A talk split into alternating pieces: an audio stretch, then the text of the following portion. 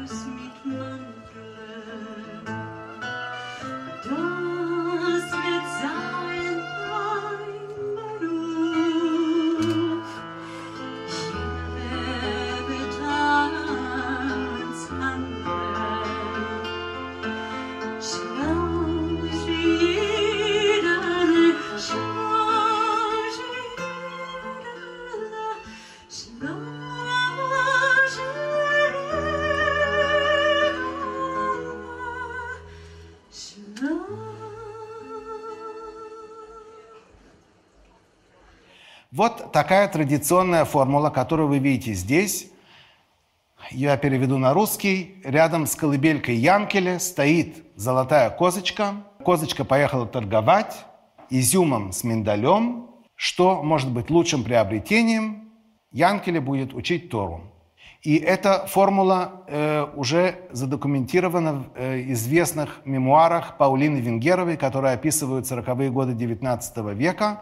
Она упоминает эту же самую песню, и, как видно, э, это была одна из самых популярных колыбелек, потому что очень много о ней, э, э, колыбельных песен, об- о ней много очень свидетельств. Мы сейчас прослушаем э, две записи. Э, я бы хотел отметить, что, к сожалению, сегодня нет ни бабушек, ни мам, которые бы эти песни помнили и пели своим детям. То есть традиция действительно не только колыбельных, но и весь этот традиционный э, репертуар на идише исчез.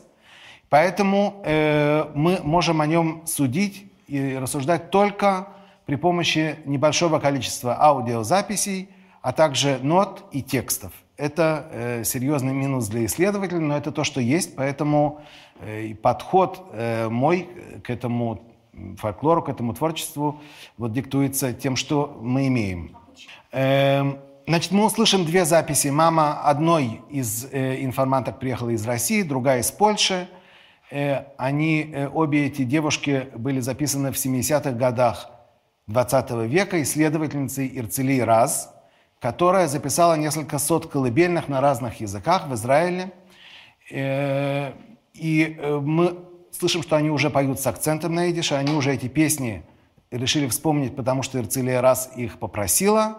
И вот они их вспоминают. Обратите внимание, что Э, несмотря на то, что они абсолютно из разных районов, Россия, Польша, мелодическая формула почти одна и та же и поэтическая. Unter Mäderle Vigale steht a weiße Zigale, dus Zigale gefun Andeln, Rosinkes mit Mandeln, Rosinkes mit Feigen, und das Kind wird stille schweigen.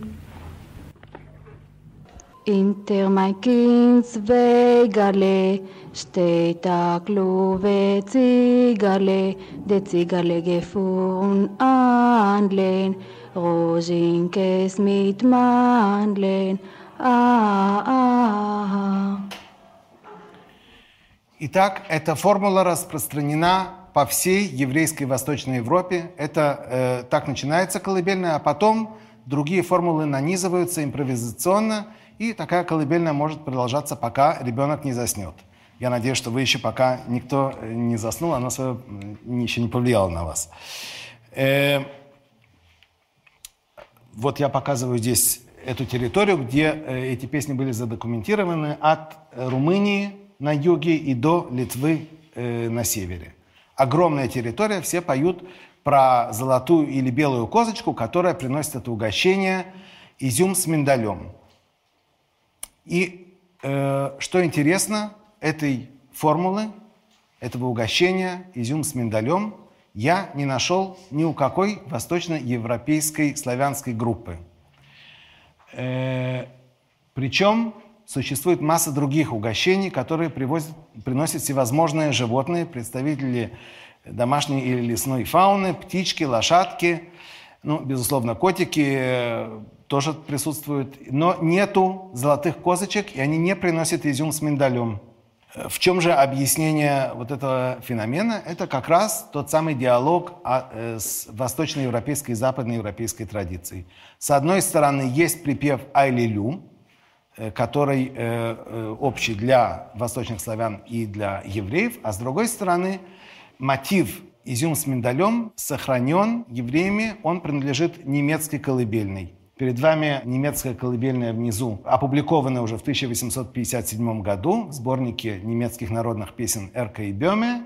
И вы видите в третьей строчке «Цукер, розинен und Манделькерн». Да, то есть конфетки, изюм и э, миндаль. И исследователи немецкой колыбельной считают, что это выражение э, уходит корнями в немецкое средневековье. И мы его находим в романе стихотворном 13 века немецком – Mai und Beaflor, Weize, Ris, Mandelkern, wächst in dem Lande gern. Да? То есть пшеница, рис и орехи хорошо растут из этой земли. И немецкие исследователи считают, что рис и манделькерн – это э, прототип Розенен und Манделькерн. Да? И это, подобные формулы уже э, мы можем найти в сборнике Арнима Бринтана «Волшебный рог мальчика» в 1810 году, сборнике песен немецких. Итак, формула э, изюм с миндалем сохранена евреями-ашкеназами как часть немецкого наследия. Как вы знаете, восточноевропейские евреи попали в Польшу э, и в Восточную Европу большей своей частью через Германию. И поэтому они называются ашкеназы, они сохраняют какую-то самоидентификацию э, ашкеназскую немецкую. Ашкеназ – это германские, немецкие страны. А вот э, с цигеле, то есть золотой или с белой козочкой, дело обстоит сложнее, поскольку золотой козочки нет ни у славян, ни у немцев. Откуда же она появляется э, в колыбельной на идише? Израильский э, исследователь культуры идиша Дов Садан объяснил, что цигали – это, опять же, искажение устойчивой немецкой формулы, которую э, он привел здесь, и которая действительно присутствует в большом количестве колыбельных немецких. Нина Вигале, Уфемдах, Зин Цигале. и так далее. Я качаю колыбельку, баю-бай, э, внизу колыбелька, а наверху черепичка, черепичная крыша. Цигали – это по-немецки э, черепичное покрытие. И э, эта формула несет известную функцию, широко распространенную в разных колыбельных Европы, обозначить место расположения ребенка. Но э, в Восточной Европе, евреи эту формулу сохранили, но в Восточной Европе э, черепичные крыши можно только увидеть в насчитанных домах зажиточных людей. И это уже не является частью быта. Крыша в основном соломенная. Формулу колыбельной, как видно, не меняют, потому что то, что работает, если ребенок засыпает и растет здоровым, то лучше оставить ту песню, как, э, которая работает. Вот. Но при этом э, э, значение оно свое меняет. То есть цигеля остается, но уже вместо черепички она превращается в козочку. Тем более, что согласно э, книге э, поверий, таких сгулот, то есть обычаев народных, если ребенок плохо спит, под подушку стоит положить козий рожок, и тогда оно хорошо работает. Я, к сожалению, об этом узнал уже после того, как э, дети выросли, поэтому никогда не пробовал, но, но, но имеет смысл. Вот. И э, коза действительно в Восточной Европе была частью э, еврейского дома. Даже известно, что украинцы называли козу э, жидовская корова.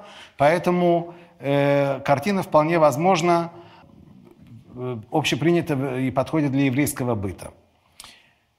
Итак, изюм с миндалем, золотая козочка, как особый еврейский э, образ, результат такого амонима, цигали-цигали. Почему же евреи все это сохраняли? Как видно, это часть функции колыбельной приобщить ребенка к миру взрослых. И вот колыбельная, с одной стороны, поет «Ай-лю-лю», а с другой стороны, как бы говорит ребенку, ты принадлежишь к ашкенадскому миру выходцев из Германии, у нас особое свое такое угощение, и у нас свои образы, и эти формулы евреи сохраняют. То есть сохранение немецкой традиции э, имеет важную роль в этом э, традиционном песенном фольклоре. И более того, сохранение ашкенадской самоидентификации влияет на выбор мелодии также. Для евреев, ашкеназов, колыбельная песня – это прежде всего музыка. В отличие от славян, для которых колыбельная – это прежде всего важные формулы, которые надо как-то сказать на распев, поэтому существует э, такая архаическая музыкальная формула, которая позволяет эти э, слова сказать. Они имеют магическую функцию у славян. И поэтому в основном важно, что поют, и менее важно, на какой мотив. А э, у восточноевропейских евреев э, и у ашкенадских евреев наоборот. Не важно, что спеть, а важно, чтобы была музыка. И вот это различие влияет на, на выбор мелодии. Мелодия обычно э, стремится к разнообразию. Она, с одной стороны, монотонна для того, чтобы усыпить, а с другой стороны, немножко напоминает клезмерскую музыку. И такое отношение мы видим э, уже начиная со средних веков.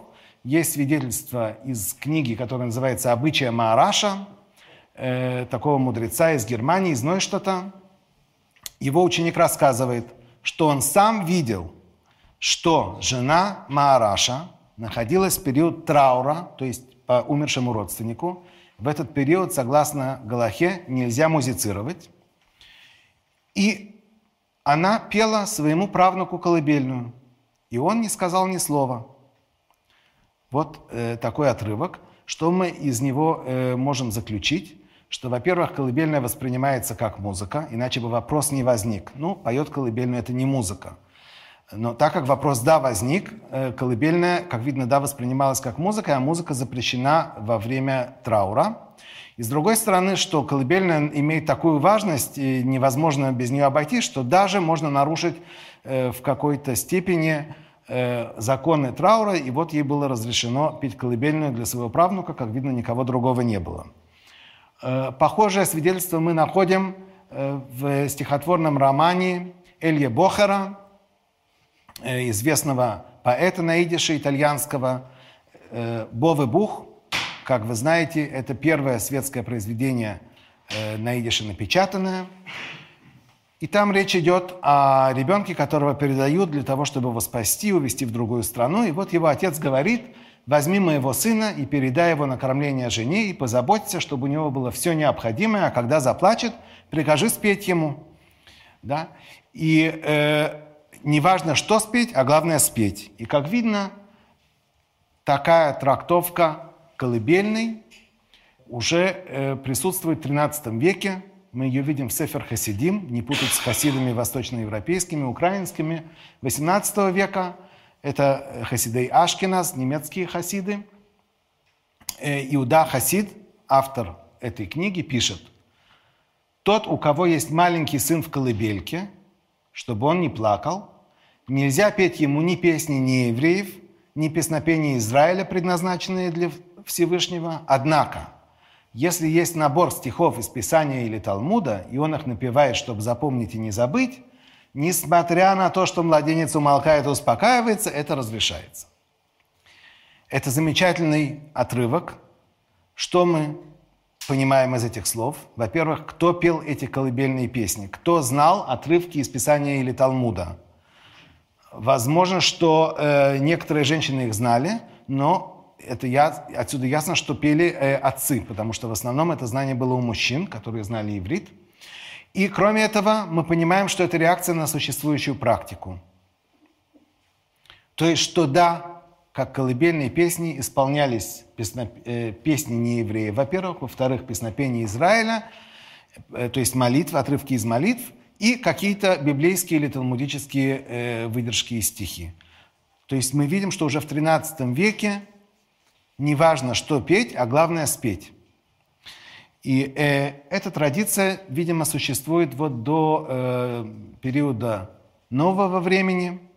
Если мы посмотрим на мелодию колыбельной, даже графически те, кто не читают ноты, обратите внимание на э, ее неоднородность, на ее асимметрию.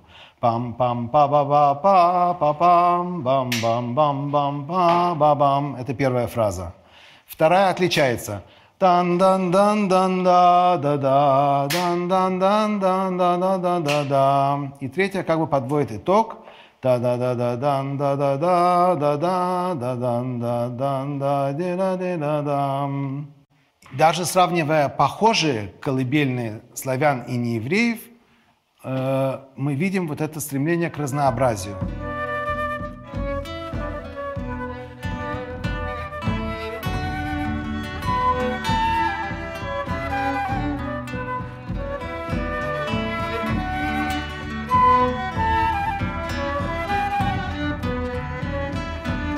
свадьбах клезмеры исполняли инструментальную музыку, под которую танцевали и не пели. И у них был также репертуар музыки для слушания. Во время музыки для слушания не разговаривали, а ее слушали. И опять же не пели. И, соответственно, видимо, в середине XIX века возникла потребность быть как все остальные соседи, потому что и славяне, и другие э, европейские какие-то народности все пели по праздникам, и евреи себя, как видно, почувствовали в этот период неуютно, и возникла действительно потребность какие-то такие песни придумать. Это практическая причина, а кроме нее, как мне кажется, существовало две, скажем так, идеологических причины. Во-первых, в этот период сформировалось мнение, что у каждого народа должна быть песня, которая выражает душу народа, и в которой народ поет о своих горестях, э, радостях и печалях. У евреев, опять же, те традиционные песни, которые, да, существовали, ни слова о радостях и печалях народа. И вообще они несли, у них был какой-то индивидуальный характер. Они исполнялись соло для самих себя или в небольшом, для небольшой группки друзей. И, и поэтому э, концепции о народе там не было, и были э, коллективные э, такие песнопения религиозного мистического характера, которые, опять же, вот шли в религиозном направлении, а в ненациональном. Поэтому это была, как видно, такая идеологическая причина, стоит создать этот песенный фольклор, в котором мы будем выражать эм, какое-то национальное самосознание. И дополнительная идеологическая причина – это всем было ясно, ясен э, потенциал э, как бы дидактический, воспитательный. Евреи любят петь, им достаточно подкинуть э, хорошую песню, в которой рассказывается, как надо э, правильно жить, и э, воспитание масс быстро очень осуществляется. И э, вот один из таких авторов, который писал «Фолкслидер», это э, Авром Гольдфаден, основатель, который считается основателем еврейского театра. И его песни мы откроем нашу программу. И э, мы ее выбрали потому, что э, в ней сконцентрированы три главных признака песен нового стиля. Во-первых, она обращается к коллективу, и в ней появляется припев. Так как я сказал, что песни до этого традиционно исполнялись индивидуально, соответственно, в них обычно не было припева, потому что кому его петь, если поешь сама себе под нос. Э, и только вот в этих песнях нового стиля появляется припев как обязательная часть. Припев вы, я уверен, услышите. Здесь может быть зачаток припева, слова его меняются, а э, мелодия состоит из двух частей. Мелодия куплета и мелодия припева. Ну и зависит еще от варианта, который э, поют, это зависит уже от певца. Значит, коллективность. Вторая важная особенность – это перекличка с традицией. И третье – это какая-то идеология, которая стоит за этой песней. Песни нового стиля, если так выражаться умным языком, они все интертекстуальны, то есть они требуют от слушателя как-то э, пристально посмотреть и прислушаться к какому-то заднему плану. Что-то за ними стоит. И люди это быстро узнавали, потому что это не представляло серьезной задачи. Сейчас я хотел бы продемонстрировать и идеологию, которая за этой песней, и перекличку с традицией, а после этого я прекращаю свои объяснения, мы слушаем, наконец, музыку. Эм, песня поется от имени вдовы э, дочери Циона, дочери Сиона. Она одновременно и вдова, и дочь, и мать, которая сидит в самом главном месте в Иерусалиме во, главу, во главе угла в Иерусалимском храме. Э, и здесь важно отметить, что песня была создана в 1880 году в духе идеологии Хибат Цион. Хибат Цион – это идеология, которая предшествовала сионизму, согласно которой евреи должны были жить э, в Палестине. И вот, э, это я не случайно сказал, сидит вдова, дочь Сиона, совсем одна – в храме и поет колыбельную своему сыну Идоля. Э, сын Идоля имелся, э, аллегорически имелся в виду народ Израиля. Да? Но это не сказано прямолинейно. И она ему поет колыбельную. К жанру колыбельных обращалось много поэтов в XIX веке, и польских, и русских, и немецких – поскольку жанр этот э, давал возможность поэту почувствовать себя э, духовным наставником. В колыбельной взрослые рассказывают несмышленным малышам, э, как жить. И поэтому к этому жанру многие обращались. И вот Гольдфаден тоже к нему обращается. Дочь Сиона поет такую колыбельную, горькую и сатирическую – Слова Роженки Смит-Мандлин – это образ из традиционной колыбельной, которая открывается формулой, что э, стоит белая и золотая козочка рядом с колыбелькой, и она принесет малышу, э, младенцу э, изюм с миндалем. И вот Гольдфаден поет, или это дочь Циона поет своему сыну, что все, что тебя будет волновать и интересовать в этой жизни, это изюм с миндалем. Это белая козочка, и вот это твои интересы. Пока что будут строиться железные дороги, пока что будут развиваться банки. В каждом куплете он описывает какой-то новый шаг э, по пути к прогрессу, а ты будешь оставаться с изюмом и с миндалем. И каждый припев это повторяет. Э, и он надеялся, что этот намек э, будет понят публикой, и он его подкрепил музыкально. И, значит, э, я хотел только показать вам припев. Э, да. Мы сейчас видим куплета, а после этого вот выглядит так припев. Под колыбельной идоле стоит чисто белая козочка, она уехала торговать, и это будет твое ремесло, изюм с миндалем. А вот куплет содержит музыкальный намек, тоже музыкальное такое противоречие. Первые, первая половина куплета поется на мелодию, которая напоминает кантиляцию э, свитка песен песней, который читается в праздник Песах, праздник избавления. А вторая половина э, этой строфы поется на мелодию, которая напоминает кантиляцию противоположного дня, траурного 9, поста 9 ава. И так это звучит. In dem Beis Amigdosh, in Avin kol Cheder, sitzt die Almone Bascien allein. Это первая половина куплета. А сейчас послушайте кантиляцию Шира Ширим, песни, песни песней. Ешакейни минчи кот пиху.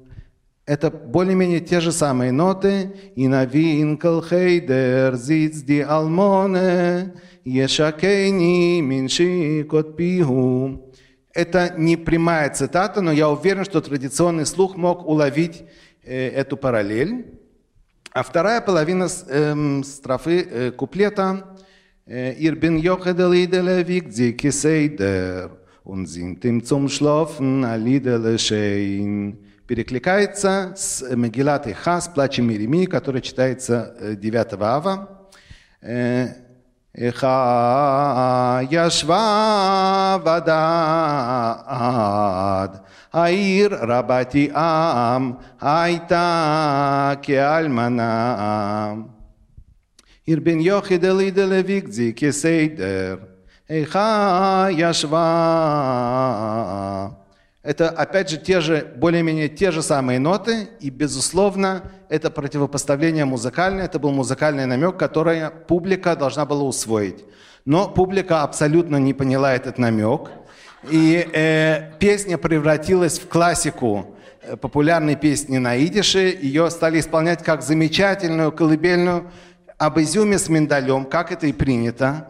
И, э, в общем, э, народ был очень рад, что э, действительно ребенок будет расти, будет железные дороги, банки, а он будет помнить только об изюме с медалем, о чем еще можно мечтать. Он именно вкладывал сюда, в, в это идеологию хибацион, то есть он хотел показать, что евреи вместо того, чтобы праздновать праздник избавления Песах, а как его праздновать? Просто взять, собрать чемоданы и переехать в Палестину. Это так он это видел в 1880 году. Э, они предпочитают оставаться э, с такой вот голодной колыбельной и тем самым продолжают отмечать э, пост в память о разрушении храма. Поэтому это именно выражение идеологии хибацион, которое абсолютно никем не было понято. И по этой же причине Э, так как она звучала так по-галутному, то есть э, не подходила к палестинским вкусам, э, в Палестине ее не очень любили, на нее было сочинено несколько пародий, и в Израиле до последнего времени тоже ее не любили исполнять именно из-за, его, из-за ее такого колорита уж слишком местечкового. То есть э, вот идеи э, такого маскила не были поняты, а сейчас я приглашаю ансамбль Лакоча и э, Анну Смирницкую исполнить эту песню.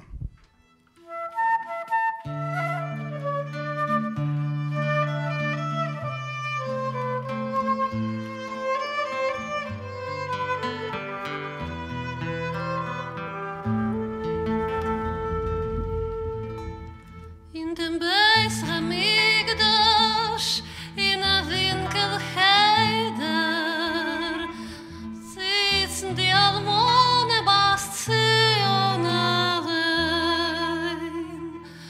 jochel al gidalan wiegt sie geseide und singt ihm zum Schlafen a